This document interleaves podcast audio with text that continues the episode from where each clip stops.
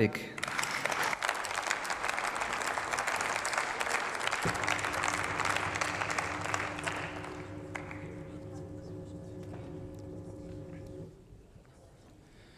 geehrte Frau Präsidentin, sehr geehrte Frau Ministerin, liebe Kolleginnen und Kollegen.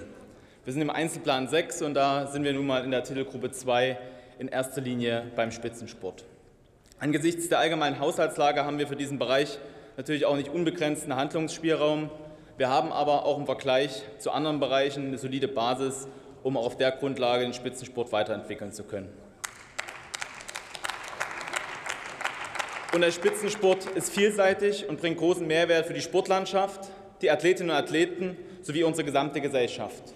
Und so viele Facetten der Sport hat, so viele Akteure und Partner sind enorm wichtig für erfolgreichen Spitzensport. Vom DOSB, dem Behindertensportverband, die Olympiastützpunkte, Athleten Deutschland, FES und IAT, den Trainern, Deutsche Sporthilfe, Bundespolizei Zoll und Bundeswehr bis hin zu den wichtigsten von allen, die Sportlerinnen und Sportler. Und so freue ich mich darauf, mit Ihnen, mit euch über die Zukunft des Spitzensports in Deutschland zu sprechen. Dazu gehören Höchstleistungen, Leidenschaft und Begeisterung. Dazu gehört die Integrität des Sports vom Kampf gegen Doping, sexualisierte Gewalt oder Spielmanipulation. Dazu gehört aber auch Europa oder die Welt bei uns zu Gast in Deutschland zu haben. Und wir können Sportgroßveranstaltungen von Sportereignissen wie gerade die Basketball-EM, wie die Kanu-WM in Augsburg oder die European Championships in München lassen sich ganze Städte, Regionen, das ganze Land begeistern. Und Deutschland kann sich auch in den nächsten Jahren auf vieles freuen. Unter anderem auf die Special Olympic World Games, die Handball-Weltmeisterschaften der Frauen und Männer, die Universiade, die Invictus Games oder die Fußball-WM, äh, die Fußball-EM 2024 der Männer.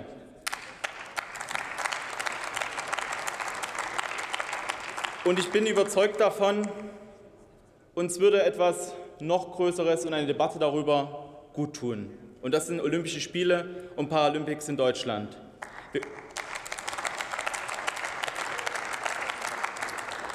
Wir können eine große Sportbewegung allein mit dem mehrjährigen Bewerbungsprozess ins Rollen bringen. Eine Vorbildrolle in Sachen Nachhaltigkeit, Einbindung der Bevölkerung, Stärkung der Infrastruktur und Wahrung der Menschenrechte einnehmen und allein mit dem Erwerbungsprozess eine Einladung an Sportbegeisterte in der ganzen Welt senden, die Faszination des Sports bei uns hier gemeinsam zu erleben.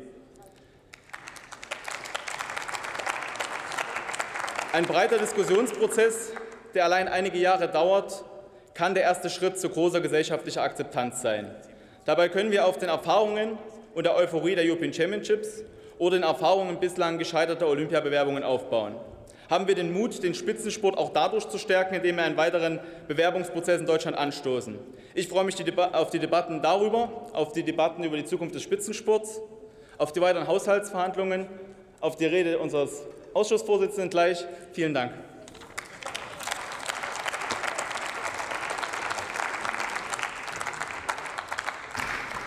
Nächster Redner für die SPD-Fraktion Frank Ulrich.